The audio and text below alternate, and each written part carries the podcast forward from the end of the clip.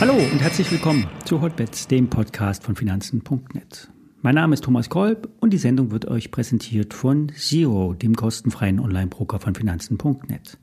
Alle nachfolgenden Informationen stellen keine Aufforderungen zum Kauf oder Verkauf der betreffenden Werte dar. Bei den besprochenen Wertpapieren handelt es sich um sehr volatile Anlagemöglichkeiten mit hohem Risiko.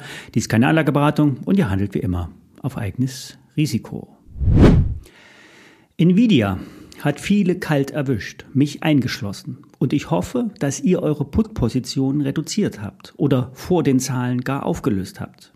Die Nvidia-Zahlen waren besser als erwartet. Der Ausblick lässt sich mit KI zusammenfassen. Massives Wachstum wird vom Vorstand prognostiziert.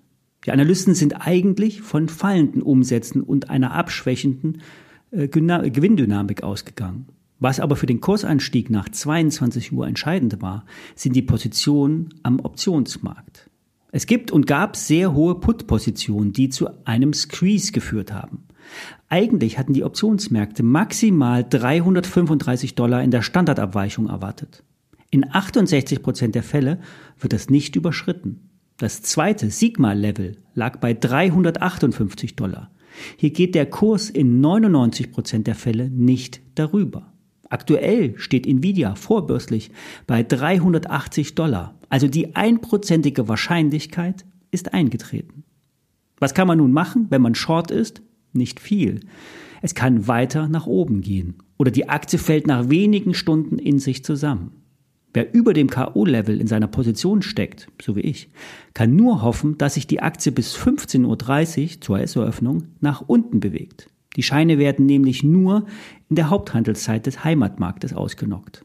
Aber realistischerweise muss man das Geld abschreiben. Die Scheine können nach dem Knockout zu 0,1 Cent an den Emittenten verkauft werden. So könnt ihr die Verluste mit den Gewinnen verrechnen. Nach ein paar Tagen wird der Verlust in eurem steuerlichen Gewinn- und Verlustverrechnungstopf verrechnet. Habt ihr im laufenden Jahr Gewinne gemacht, bekommt ihr den steuerlichen Anteil in Höhe von 25 Prozent bei Verlusten wieder gutgeschrieben. Aber Achtung, es wird zwischen Aktien und Derivaten bei den Gewinnen und Verlusten unterschieden. Es gibt zwei Töpfe. Die Kurseuphorie bei Nvidia sorgt für auch für einen Aufschwung im Nasdaq vorbörslich. DAX und Dow Jones werden eher belastet. Das sind zum einen die Diskussionen um die bisher gescheiterte Anhebung des US-Schuldenlimits. Die Ratingagenturen senken bereits den Ausblick auf negativ. Trotzdem bleibt die USA ein Schuldner mit höchster Bonität. Beim DAX hat das aber auch markttechnische Gründe. Der DAX gehört weltweit zu den stärksten Indizes. Auf Sicht des letzten halben Jahres hat der DAX 4500 Punkte zugelegt und hat erst vor wenigen Tagen ein neues Allzeithoch gemacht. Das brauche ich euch aber nicht zu erzählen, das wisst ihr ja selber. Ja. Die gestern geschriebene, beschriebene bärische Insel am Top kommt nur sehr selten vor und hat auch durchaus seine Bedeutung. So sieht es auch Jörg Scherer, technischer Analyst der HSBC. Das Island Reversal Gap hat in der technischen Analyse einen sehr hohen Stellenwert. Kann die Insel bis Freitag nicht wieder ins Kursfestland angedockt werden, bleibt das Gap beim DAX bestehen und der Markt fällt weiter. Aktuell sind 15.8 und 15.7 im DAX gute Unterstützung. Auch die amerikanischen Indizes, Indizes könnten sich durch den Nvidia-Effekt vielleicht etwas stärker erholen. Doch der DAX ist angezählt. Der weitere Abverkauf kann auch daher kommen, dass Deutschland nun in einer technischen Rezession ist.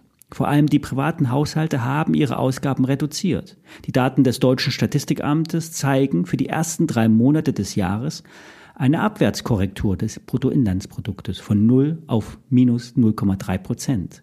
Im Q4 2022 lag der Rückgang bei 0,5 Prozent. Zwei aufeinanderfolgende Quartale mit negativem Wachstum definiert eine technische Rezession.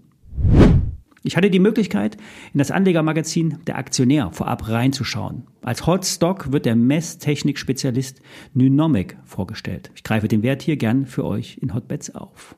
Die Firma hat sich auf berührungslose Messtechnik spezialisiert. Zum Beispiel können Medikamentenschachteln gescannt werden und so Fake-Medikamente von richtigen unterschieden werden. Die Pharmafirma Novartis hatte das Projekt vor einigen Jahren mit initiiert und aktuell läuft der großflächige Rollout inklusive App und Cloud-Infrastruktur. Auch können im Produktionsbereich von Arzneimitteln in Echtzeit die Qualität von Tabletten mit solcher Messtechnik überprüft werden. Wenn bald noch die Cannabis-Legalisierung umgesetzt wird, könnte das passende Messgerät die Kontrolle für Polizei und Zoll verbessern.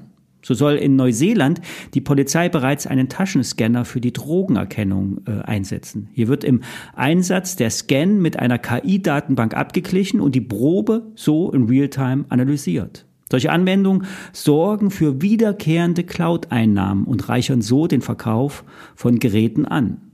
Für das Gesamtjahr werden Umsätze von 135 Millionen Euro erwartet. Die EBIT-Marge soll bei 13,5 Prozent liegen. Mittelfristig sollen 150 Millionen Euro umgesetzt werden und die Marge auf 15 Prozent steigen.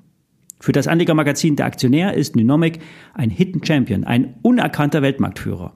Der Vorstand versucht durch gezielte Zukäufe strategisch zu wachsen, um mehr Skalierbarkeit ins Geschäft zu bringen. Das Kostziel wird mit 45, 55 äh, Euro angegeben. Stop bei 25 Euro. Aktuell steht die Aktie bei 33 Euro. Soweit für heute. Bis morgen.